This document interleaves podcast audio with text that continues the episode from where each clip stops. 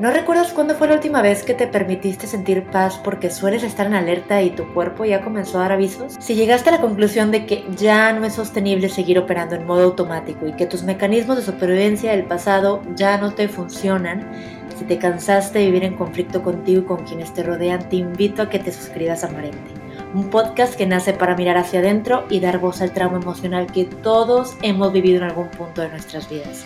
Soy Eugenia Rodríguez y cada par de semanas escucharás conversaciones con expertos que abordarán el trauma desde distintos enfoques y compartirán herramientas terapéuticas basadas en la conexión mente-cuerpo. También hablaré con personas que deseen compartir cómo fue que se dieron cuenta de sus heridas emocionales y qué les ha funcionado para comenzar a sanar. Comenzaremos con la base. La doctora en psicología Liliana García, quien es especialista en trauma en adolescentes y otros jóvenes, nos hablará sobre qué se entiende por trauma que va más allá de lo que normalmente asociamos con esta palabra. ¿Cuáles son algunos focos rojos de que hay algo que se necesita atender y qué acciones podemos tomar una vez que los identifiquemos? La manera como yo conceptualizo trauma es que todos tenemos algún tipo de trauma. Quizás no tengamos eh, la, la T mayúscula, pero tengamos situaciones que nos pasaron, quizás situaciones que nos marcaron.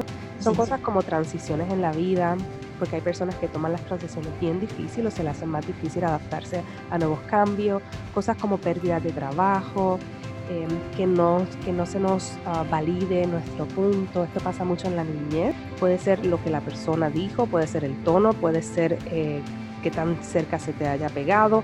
Eso puede ser como le llamamos un detonante, un trigger, que recuerde cosas en tu niñez, cosas en tu vida, no solamente en tu niñez.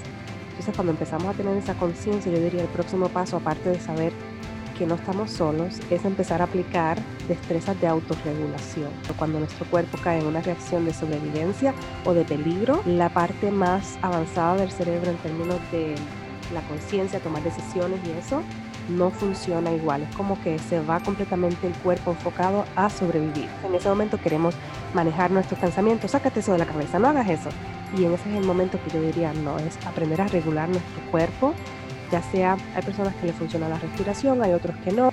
Te invito a que juntos aprendamos los caminos que podemos tomar para liberar esas emociones sin procesar que no solo quedaron almacenadas en nuestra mente, sino también en nuestro cuerpo.